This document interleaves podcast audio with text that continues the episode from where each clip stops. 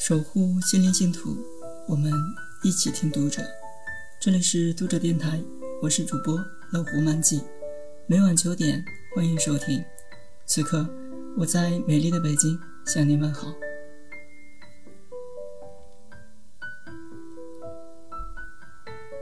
这几年，微信流行，我妈不甘心被时代抛弃，让我给她买了 iPad。从没学过拼音的他，就成天在键盘上戳戳点点。很快，他不单能用微信发送文字祝福，聊天时使用各种表情包更是不在话下。他到亲戚家会注意人家怎么收拾房间，跟人谈话会想到吸取有效信息，连看韩剧他都注意吸收正能量。他曾经很认真地跟我说，韩国人的理念是不要活得太长，只要活得好。他学习了，化为己用，不在意旦夕祸福，只是关注眼下的一时一刻，是否活得高兴。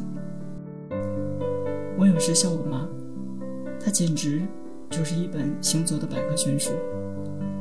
我将自己与她做个对比，发现她比我勤奋，这种勤奋。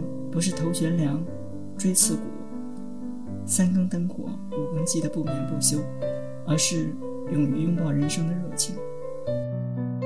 我妈的乐趣来自学习本身，结果并不重要。她先行一步地发现了学习过程的愉悦，这种愉悦感无需一评，自给自足，不看别人脸色。因这日复一日对实现自我超越的愉悦感。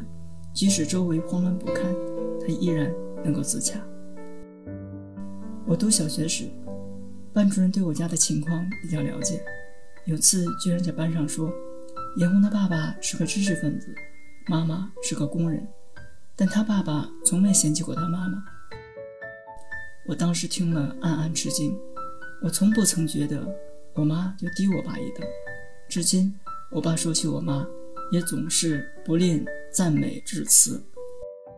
我妈是一个与命运劈面相逢的人，却不曾被命运击倒。